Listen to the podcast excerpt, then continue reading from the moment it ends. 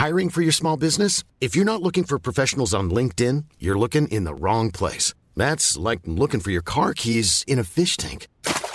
LinkedIn helps you hire professionals you can't find anywhere else, even those who aren't actively searching for a new job but might be open to the perfect role. In a given month, over 70% of LinkedIn users don't even visit other leading job sites. So start looking in the right place. With LinkedIn, you can hire professionals like a professional. Post your free job on linkedin.com slash people today.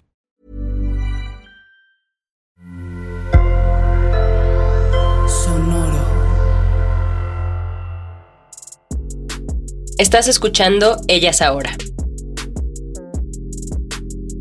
Paula Delfín es pintora y muralista mexicana, autodidacta y perteneciente a la generación del post-graffiti, corriente del arte urbano que se caracteriza por el uso de diversas técnicas. Su trabajo se puede encontrar en ciudades como México, Alemania, China, Reino Unido.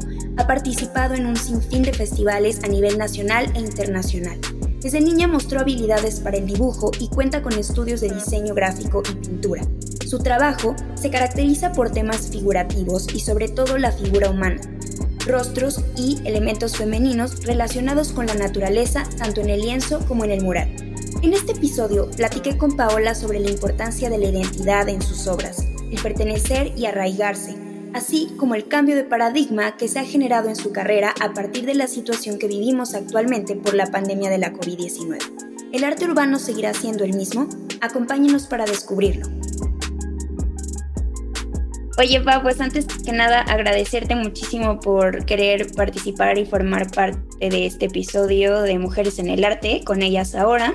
Pues igual y que me cuentes un poquito de inicio cómo fue que empezaste a convertirte en la artista que, eres ahora. ¿Cómo, ¿Cómo describirías tu camino para convertirte en Paola Delfín?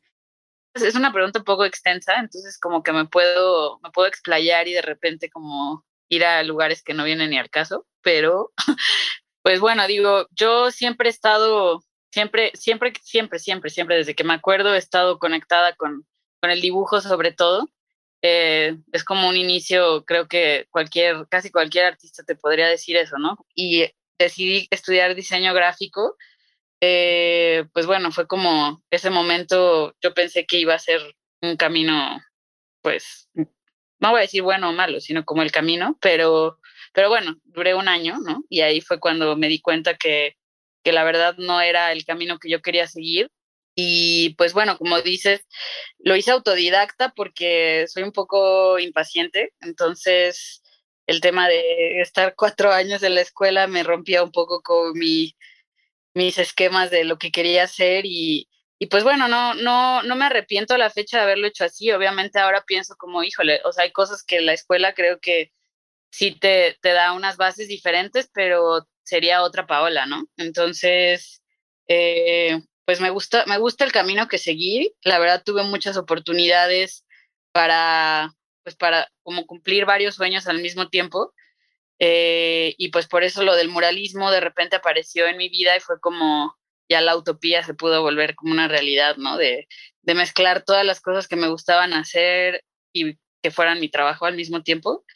Y fue súper, súper espontáneo, ¿no? Eh, fue de repente que en el Museo del Juguete me, me, invitaron a hacer un mural para un proyecto que yo tenía que era completamente, pues, diferente, o sea, era como una cosa así pasajera de hacer una obra más grande y, y pues como que fue la, la pieza que me faltaba para ver qué, qué, era lo que yo realmente quería hacer, ¿no?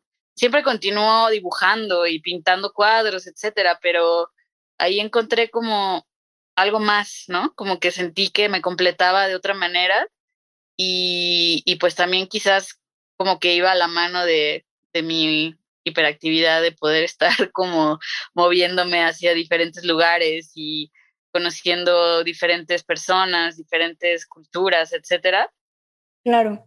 Oye, Pau, y por ejemplo, justamente en este, en este punto que, que, dices, de lo del justo llegar y pintar la calle y encontrarte con un formato completamente diferente al de un dibujo o al de un cuadro, este, para ti, ¿qué, ¿qué implicaciones tiene esto tanto a nivel físico como a nivel mental? O sea, ¿cómo te preparas tú para hacer eh, un, un, mural de las magnitudes en las que pintas, que, o sea, hay que mencionar que no son nada pequeñas y que normalmente, o sea, los esfuerzos físicos que, a los que te llevas sí son bastante grandes. O sea, un ejemplo claro puede ser el domo que pintaste en Querétaro, que además fue una cosa que te llevó, yo creo que pocos días comparado con lo que le hubiera tomado a Diego Rivera o a Siqueiros. y, eh, o el mural que estás pintando ahorita en los edificios de Pani que, que están en Tlatelolco, que también a nivel Ciudad de México yo creo que es de los murales también más grandes que, o yo creo que el más grande que has pintado en el país, ¿no? O el que estás pintando en el país. Sí, Sí, pues digo, la preparación creo que desde que comencé hasta ahora ha cambiado un montón, porque también aprendí cosas, obviamente, ¿no? En el camino sobre lo que implicaba para mí pintar eh, en un espacio público, ¿no? Al inicio, pues, obviamente lo que yo quería era compartir como mi, mi mundo, ¿no? Con la gente que, que lo pudiera ver, donde, donde pintara pero fui aprendiendo con el tiempo que obviamente esta gente se volvía parte de, ese mundo y que tenía que encontrar como un equilibrio entre el mundo de ellos y el mío, ¿no? Entonces, eso lo, aprendí obviamente con, con el tiempo y cambió mi preparación porque quizás antes yo tenía una idea de, de, una, de una obra, un concepto que yo quería hacer, eh, que había estado quizás preparando en, en mi estudio, en mi casa, etcétera y lo, lo llevaba a la calle, ¿no? Y obviamente es válido, solo que personalmente yo encontré que necesitaba como ese equilibrio entre, entre esos dos mundos, ¿no? Entre el espectador y yo, y obviamente el espectador, pues entendí que iba a ser quien, quien iba a convivir con ese mundo más que yo, ¿no? Porque hay murales a los que yo pues no he vuelto y eh, eso fue algo importante para mí y me tomó unos años entenderlo como como, como del impacto en verdad que tiene lo que cada persona deja en un lugar, ¿no? Entonces, ese, esa preparación cambió y, a cada lugar que iba, pues trataba de, y he tratado siempre de, de estudiarlo un poco, no solo como a nivel, pues, historia o, o la cultura, etcétera, que obviamente es muy importante, pero sobre todo la gente que, que habita ahí, ¿no? Como la vida que está pasando actualmente en cada lugar, creo que es bien importante también tenerla en cuenta. Y trato de hacer como una pequeña recopilación de todos esos elementos para poder contar una historia que haga sentido tanto para mí como para la gente que está ahí y también para el momento o pues para lo que me invitaron, ¿no? O sea, hay proyectos que como tú bien sabes, pues tienen una, una, una línea de algo que quieren contar o de algo que se quiere tocar como un tema importante y pues como unir todos esos elementos se, se volvió como algo, como un reto bien, o sea, bien importante para mí de poder contar varias historias en, en, un, en un solo lienzo, ¿no? Y, y, pues bueno, esa es la preparación que yo hago. También, pues es, es difícil de repente con, con los tiempos, ¿no? O sea, obviamente los tiempos han cambiado por completo este último año eh, y, y, pues bueno, ahora lo veo un poco como, wow, ¿no? Como estábamos súper acelerados. Digo, yo me incluyo, de repente vivo así un poco acelerada todavía, sin razón alguna, pero, pero pues con los tiempos que tenía para de repente preparar un mural, como dices, lo de Querétaro, ¿no? Que, que bueno, obviamente pues los, los elementos y, y, la tecnología, todo, pues hace que no nos tardemos lo que se tardaba Siqueiros o Diego Rivera pero, pero bueno, aún así, digo, ahora pienso y, 13 días para hacer una cosa así es, es un poco intenso, ¿no? O sea, como que ahorita no, no sé qué me pasó, pero no me veo como, en ese punto de, de, estar trabajando de esa manera, por lo menos ahorita.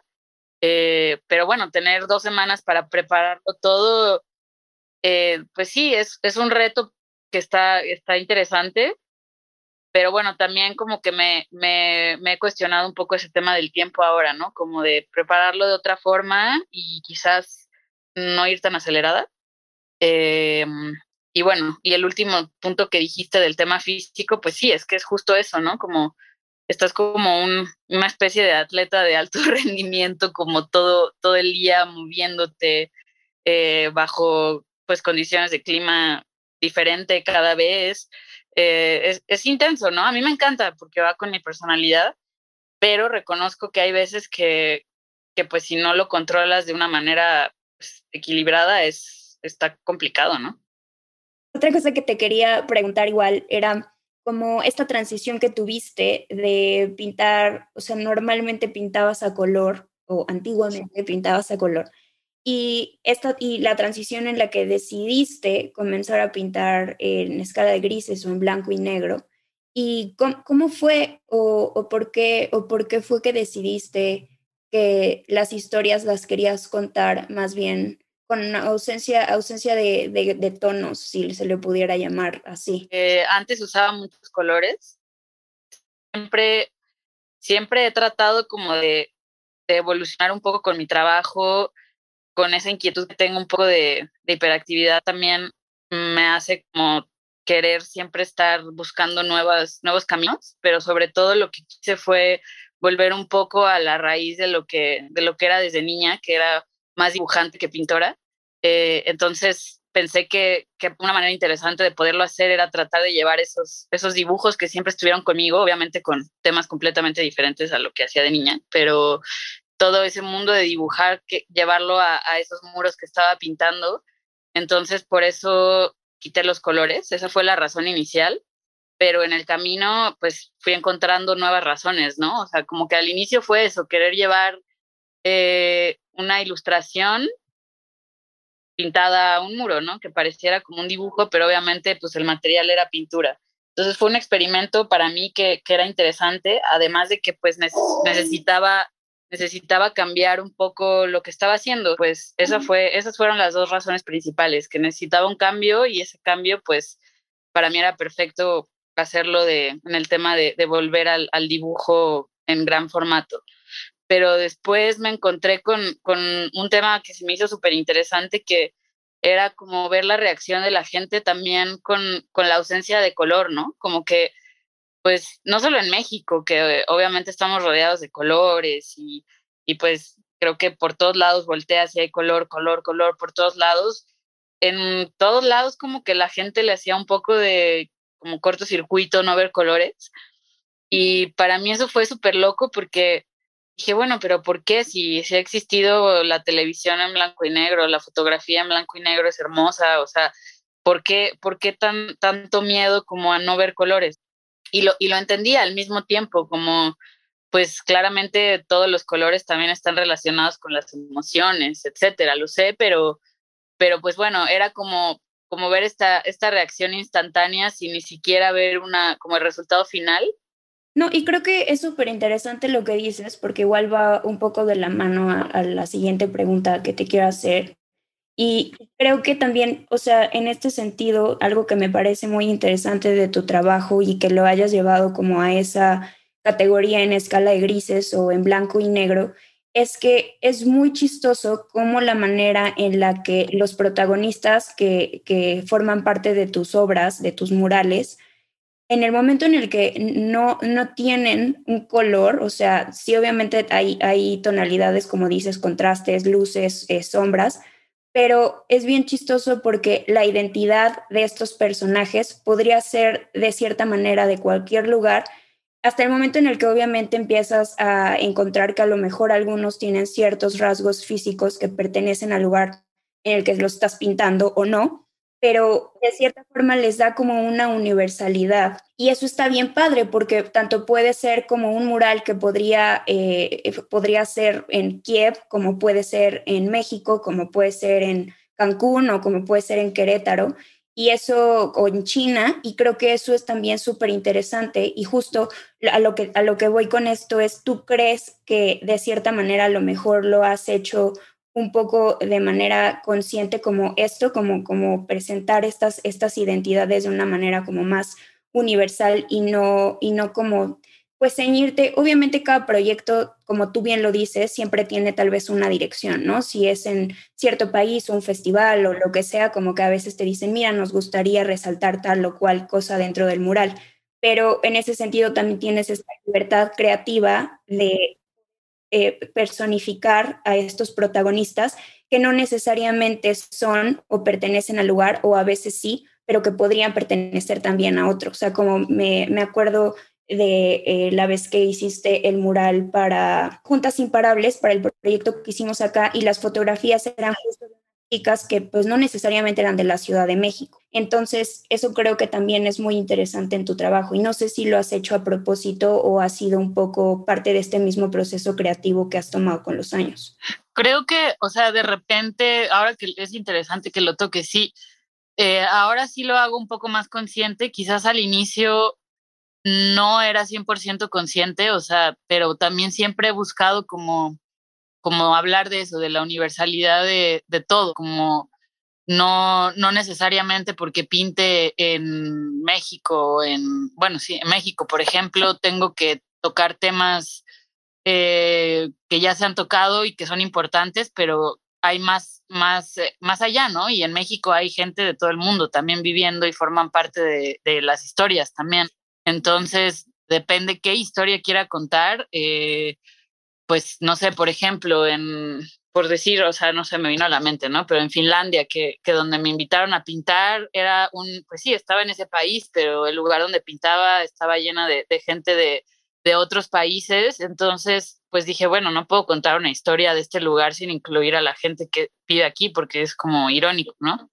Entonces, eh, de repente, pues eso, eso se me hace bien importante, ¿no? Porque aunque también por otro lado mi, mi trabajo siempre o casi siempre trato de conectarlo también con esta como, como importancia de honrar de dónde vienes y, tus raíces, etcétera.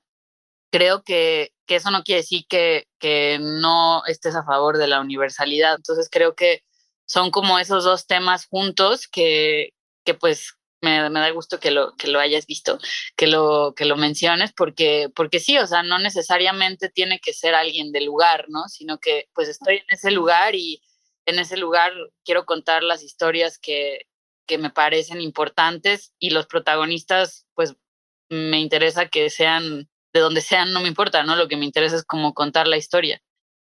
Claro, exacto. Y sí, justo me estaba acordando de ese mural que es enorme, que está en Finlandia, y me acuerdo que me mandaste un par de fotos antes de que lo terminaras porque estabas revisando como la composición y demás.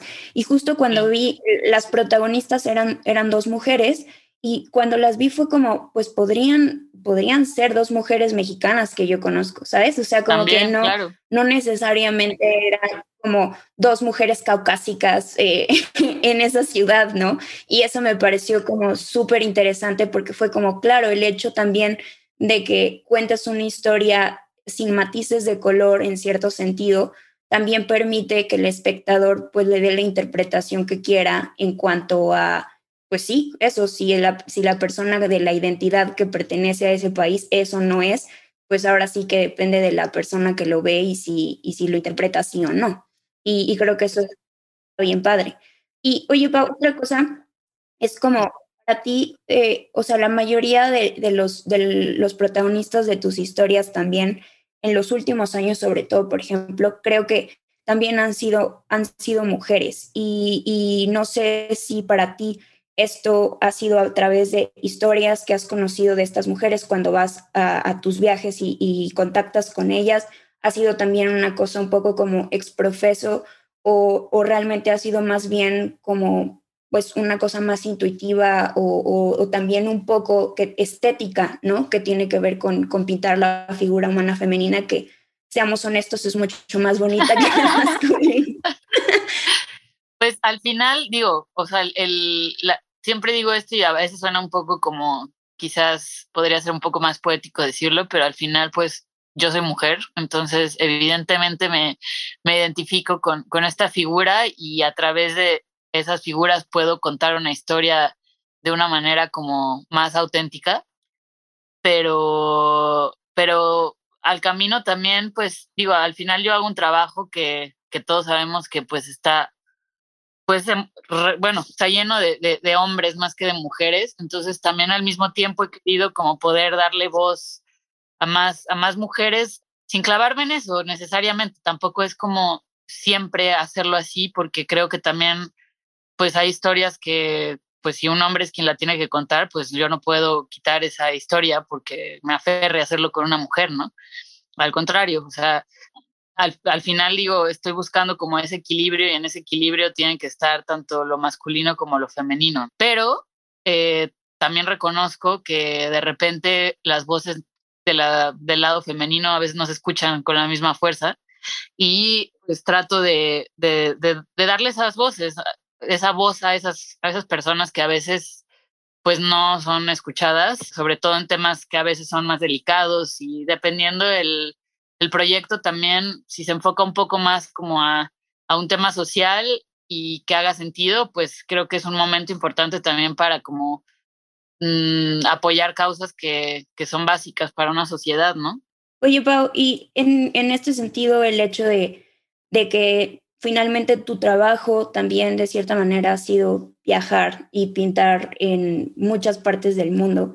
Y ha sido difícil, o sea, para ti como llevar esta, esta vida que es pintar y viajar, viajar para pintar.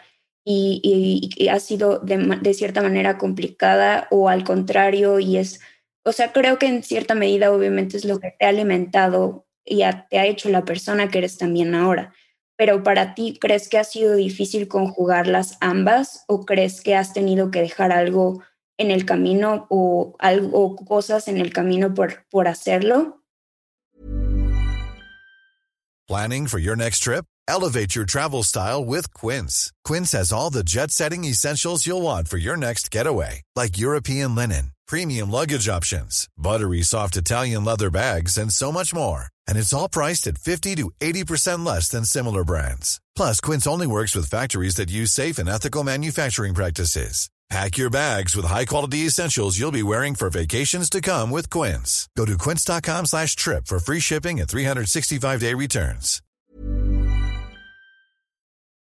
Pues, digo, la verdad ha sido súper, súper chido. O sea, ha sido una experiencia, pues, lo que, lo que quería, ¿no? O sea, como que tuve tenido la oportunidad de, de, poder viajar a muchos lugares que la verdad si me lo hubieran dicho hace 20 años no hubiera pensado que, que iba a visitar lugares donde he estado haciendo lo que me gusta, como que pues ha sido increíble, pero bueno, todo tiene un lado positivo y otro que no es negativo, pero que quizás eh, requiere como ciertos, pues sí, sacrificios diría, pues en el, en el lado de obviamente que por un tiempo no veía mucho a mi familia o se, se pierde un poco la estabilidad. Claro, o sea, te lo pregunto porque creo que es algo que hemos visto justamente como en los últimos, yo creo que cinco años, seis años, y es que mucho de la generación eh, de artistas, pues, o sea, finalmente con los que también empezaste a pintar, ¿no? Y que son como, pues, Sanner, Seger, Smith, de este, Jesús Benítez, tal vez, eh, Ever, o, pensaba, pensaba en, Franco, en, en, jazz, y como todos ellos, como que llegó, llegó también justo un momento en el que incluso también los proyectos y como la sobreproducción o la hiperproducción de festivales de street art a nivel mundial se empezó a volver abrumadora de cierta forma y también como que de, de, alguna manera dejó mucho de tener un propósito a lo mejor más profundo que era el que tenía antes. Y también todos ellos, y, y, y, nos incluyo, ¿no? Nosotras era, éramos mucho más jóvenes, éramos, sí, pues sí, o sea, casi 10 años más jóvenes de lo que somos ahora. Y obviamente todo era emocionante, todo era vibrante, todo era viajar, conocer, vivir, pero ya es como todos están, ellos ya alcanzando los 40 y nosotras entrando a los 30 y algo. Y es como, obviamente también la perspectiva en cuanto a tener esta vida nómada, pues empieza a cambiar también porque empiezas a tener mayor edad. Y no solamente es con una cuestión mental, sino también sí creo que tiene una implicación física y que es también viajar y trabajar viajando es muy cansado y tú, tú me lo puedes decir más que nadie porque pintar murales es una actividad física que requiere de mucho esfuerzo. Entonces, como que creo que también tiene que ver, o sea, obviamente con la pandemia y justo esa es, es una de mis últimas preguntas que te quería hacer sobre si ha cambiado justo un poco tu perspectiva en cuanto a seguir haciéndolo eh, y viajando y, pintando de la manera en la que lo venías haciendo durante estos 10 años. Y justo me lo acabas de decir, está cambiando, todavía obviamente no sabemos muy bien para dónde van a ir las cosas. Escuchaba el, el podcast igual de, de Yuxtapos con, eh, en el que le preguntaban a, a Fintan Magui de esto mismo, ¿no? Que si él pensaba que a lo mejor iban a cambiar eh, la manera en la que él disfrutaba viajar y pintar en festivales. Y él decía como, es muy chistoso que he encontrado en el estudio y en pintar mis obras y en adentrarme cada vez más en, en pintar estas obras una satisfacción que no había tenido en el que ya estaba siendo cansado ir a pintar a lugares y pintar lo que te decían que tenías que pintar o tener que satisfacer no solamente al organizador del festival, sino a la gente que está en la calle, porque como también bien lo dijiste hace rato, obviamente son estas personas las que realmente se quedan con esas piezas, ¿no? Y, y como que justo, justo él, él decía, yo creo que puede ser que sí cambie bastante la manera idílica en que nos imaginamos que tal vez esto iba a durar para siempre y muy probablemente ya no va a ser igual, ¿no? Esta vida de vivir y, trabajar viajando y, que te paguen por pintar murales viajando y que sea como, ¿en qué momento se nos ocurrió que esto iba a ser para siempre, ¿no? Y es chistoso porque yo también decía como, claro, sí es cierto, es algo que eventualmente pues se iba o se va a terminar. Digo, eso lo puede, lo puede mantener cada persona si realmente es lo que busca, porque pues digo, al final, en cuanto pueda ser posible viajar, digo, se puede seguir viajando y, y autogestionando proyectos, etcétera, ¿no? Digo, eso si realmente alguien lo quiere hacer, pues no tiene por qué acabarse, pero quizás como el modelo de lo que mencionas, que sobre todo es eso, ¿no? Como de repente una, pues sí, sobreproducción y un poco como voraz de repente parecía, ¿no? Eh, en unos proyectos más que otros, hay unos que obviamente mantienen un alma bien, bien bonita que, que eso es justo lo que, lo que se busca, por lo menos de mi parte, ¿no? Como algo un poco más conectado con la realidad. Eh, digo, creo que, creo que eso es importante para, para lo que yo busco como persona también, porque claramente, pues sí, como dices, cuando era más joven, pues me apantallaban otro tipo de cosas, ¿no? Como que eh, quizás no estaba muy clara en qué camino quería seguir con mi trabajo y aunque todo eso obviamente se transforma, entendí que hay cosas que realmente no van con mi personalidad ni con, ni con lo que busco con mi trabajo, pero, pero sobre todo es eso, como el modelo de, de, de, de trabajar así de una manera pues un poco sobrehumana, la verdad. O sea, estaba justo, digo, este ha sido como mi, mi encuentro un poco como con, con, con, lo que va a pasar conmigo, con ese como cuestionamiento de, ok, ¿qué voy a hacer? Porque hay varios factores, ¿no? Digo, para no hacerla muy larga, pero digo, yo afortunadamente he tenido trabajo todo este año una manera como un poco loca que, que no pensaría que hubiera podido pasar, ¿no? Cuando me quedé eh, me quedé en Brasil casi toda la cuarentena y como los primeros meses de todo esto y pues ahí pinté, ¿no? Con, con Mateus, con mi novio y, y estuvo loco porque bueno, estábamos en, en, en este, en este momento súper delicado y pues aún así estábamos pudiendo hacer esto que, que es lo que amamos hacer, pero que al mismo tiempo nos encontramos con este mismo modelo que no había cambiado, como de rápido, ¿sabes? Tiene que ser rápido, tiene que ser este para la foto, etcétera. Eh, y pues fue como, ok, pero como si todo está cambiando, esto no va a ser parte del cambio, ¿no? O sea, ¿por qué siempre tenemos que apresurarnos de una manera loca? O sea, como somos humanos al final, y creo que esa es la magia de, de hacer lo que hacemos, que somos humanos y no es un robot quien lo está haciendo, ¿no? Y pues ahora lo que estoy haciendo, Tlatelolco, que sí es gigante, pues todos los elementos que lo componen, el proyecto es hermoso, ¿no? Pero todos los elementos que lo componen me piden que lo haga más lento y quizás como que aún no logro como visualizar cómo, o sea, como que pienso que debería de ser de otra forma porque me programé así durante casi 10 años, ¿sabes? Como que busco lo, lo rápido otra vez digo, ¿sabes qué? No, ¿por qué? O sea, ¿por qué tiene que ser así? ¿Y por qué se nos tiene que exigir que sea de esta manera cuando cada cosa requiere un tiempo diferente y cada persona requiere un proceso diferente y no va a ser el mismo proceso para siempre, o sea, porque todo cambia.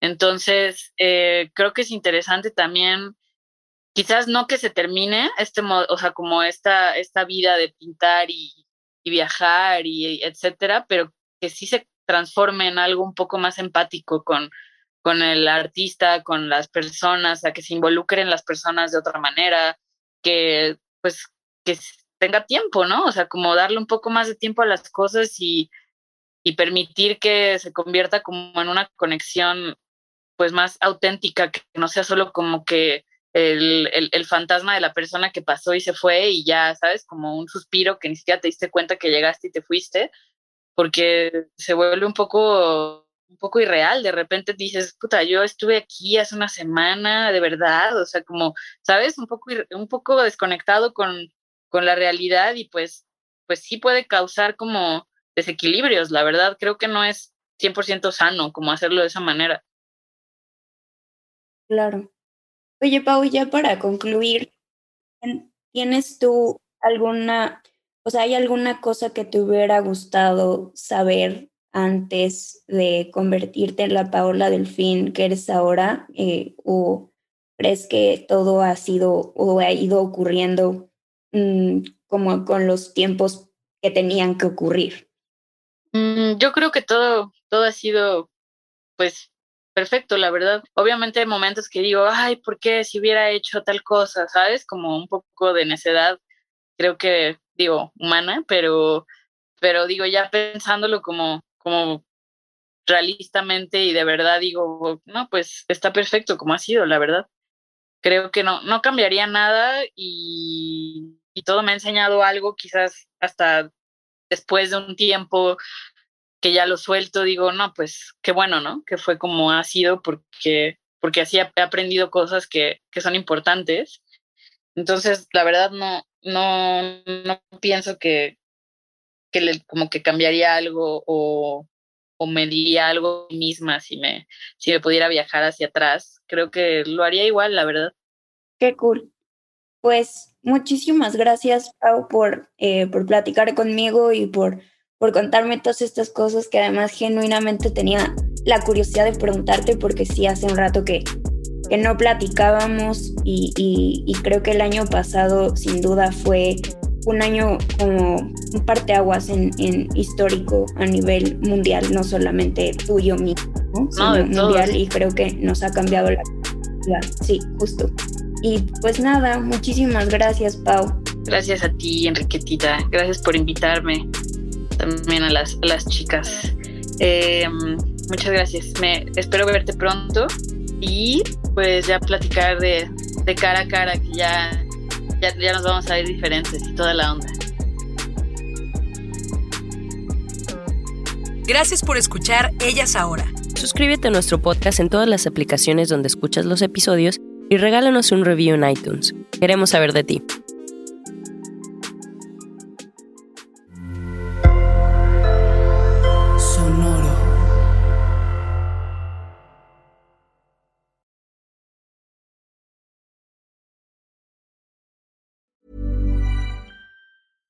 Even when we're on a budget, we still deserve nice things. Quince is a place to scoop up stunning high-end goods for 50 to 80% less than similar brands. They have buttery soft cashmere sweaters starting at $50, luxurious Italian leather bags, and so much more. Plus, Quince only works with factories that use safe, ethical, and responsible manufacturing. Get the high-end goods you'll love without the high price tag with Quince. Go to quince.com/style for free shipping and 365-day returns.